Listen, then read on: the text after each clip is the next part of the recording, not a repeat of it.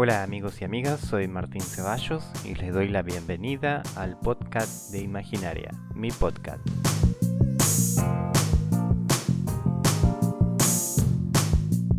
Hola, ¿cómo están?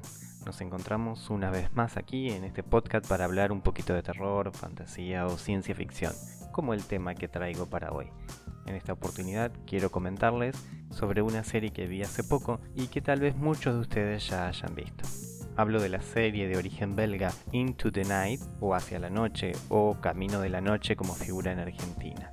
Into the Night estrenó su primera temporada a principios de mayo con 6 capítulos, algo de lo que vamos a hablar un poquito más al final.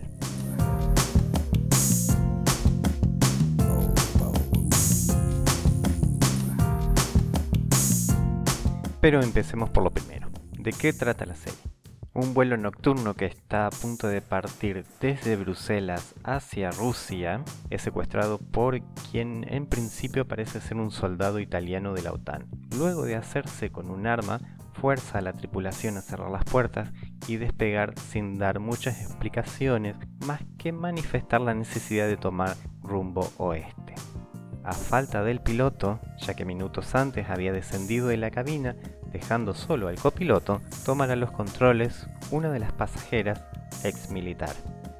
Junto con el copiloto, dan inicio al despegue y una vez en el aire la tensión irá en aumento a medida que todos quieran hacer algo para desarmar al supuesto terrorista para poder regresar al aeropuerto. A medida que se dan las discusiones entre los pasajeros y la persona que tomó el avión, conocemos qué es lo que motiva la repentina locura del secuestrador y no es otra cosa que un evento solar sin explicación que azotará la Tierra.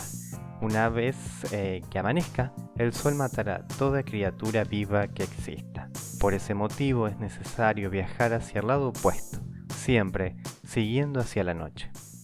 Al principio los pasajeros se muestran desconfiados por lo que dice el soldado italiano, hasta que arriban al primer aeropuerto en el que necesitan reabastecerse de combustible y verán que lo que les advertían era verdad. El lugar se encuentra desierto, todas las personas que no pudieron escapar están sin vidas por todo el lugar. Hay aviones incendiados y algún que otro resto de lucha.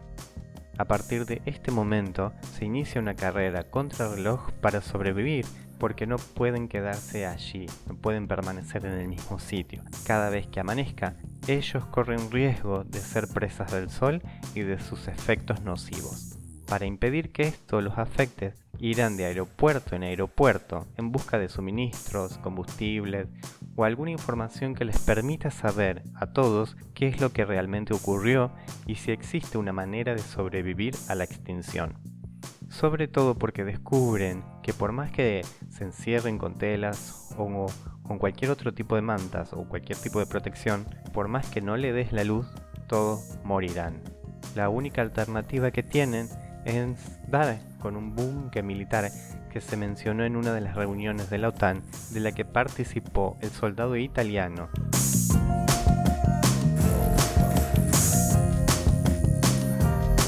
Esto es la premisa de Into the Night. Parece bastante interesante más si vemos los trailers que sacaron cuando la promocionaron.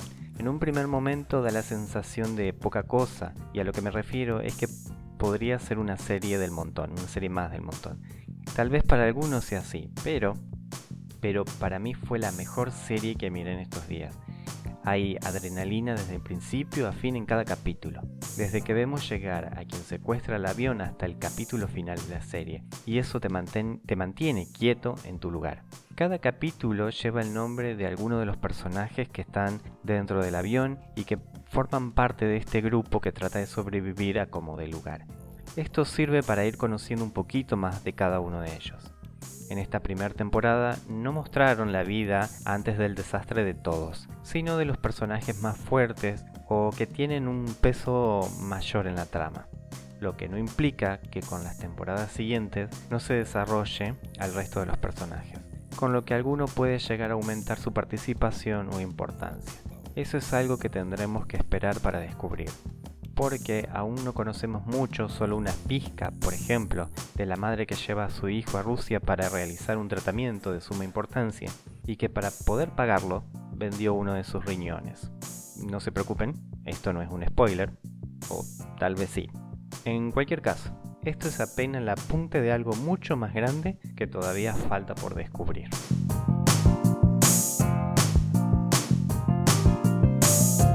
Algo así como les pasa a estos viajeros que van de un lado a otro sin saber qué les depara el destino.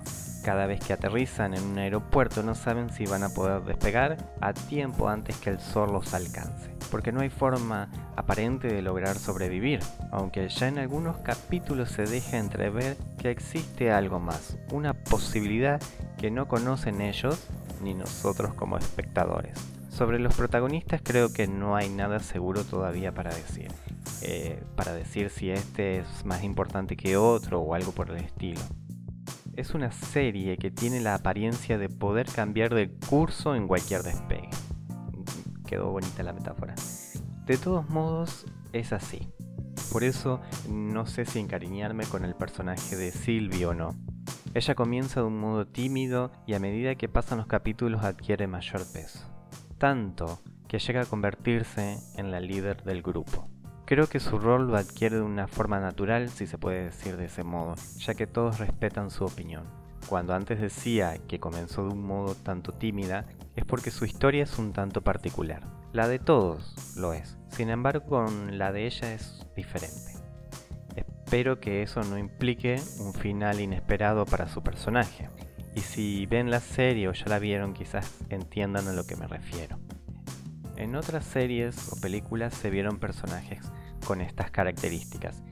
Y bueno, el final que le dieron a estos personajes fue un tanto abrupto, más que nada para crear un momento dramático. Espero que no le pase lo mismo a ella, no pase lo mismo con Sylvie.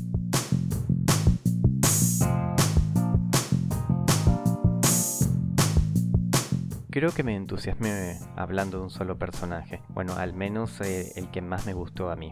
Después está el resto con sus secretos que salen a la luz y que ahora no les sirve de mucho cuando todo el mundo fue aniquilado. Una de las cosas que más me gustó de Into the Night fue la cantidad de capítulos.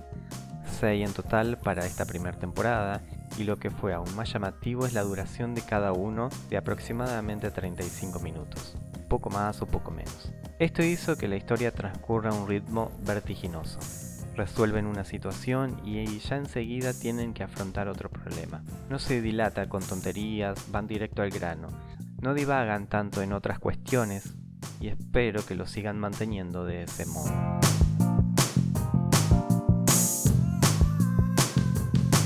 La serie se basa en el libro The Old Axolot del escritor polaco de ciencia ficción Jacek La novela se publicó en 2015 y según la sinopsis difiere bastante de la serie.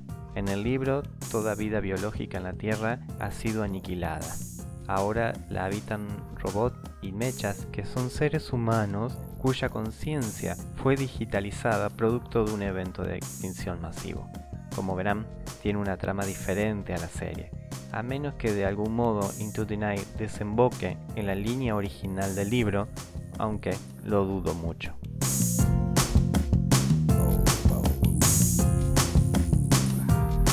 Gente, estoy muy contento por haber compartido con ustedes algo más sobre esta serie, que recomiendo muchísimo, me dejó totalmente satisfecho. Una serie de ciencia ficción para disfrutar y agarrarse la cabeza en cada aterrizaje. Veremos cómo sigue la trama de esta historia que el primero de julio de este año, 2020, Netflix anunció su renovación para una segunda temporada. Así que tal vez tengamos algunas respuestas que nos dejaron esperando al final del último capítulo de Into the Night.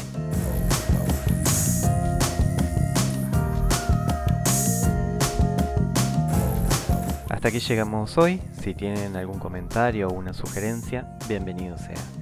Pueden escuchar este podcast en su emisora favorita y si lo desean buscarme en Instagram para más información y novedades. Espero encontrarlos de nuevo en otra emisión de Imaginaria como todos los viernes. Hasta pronto.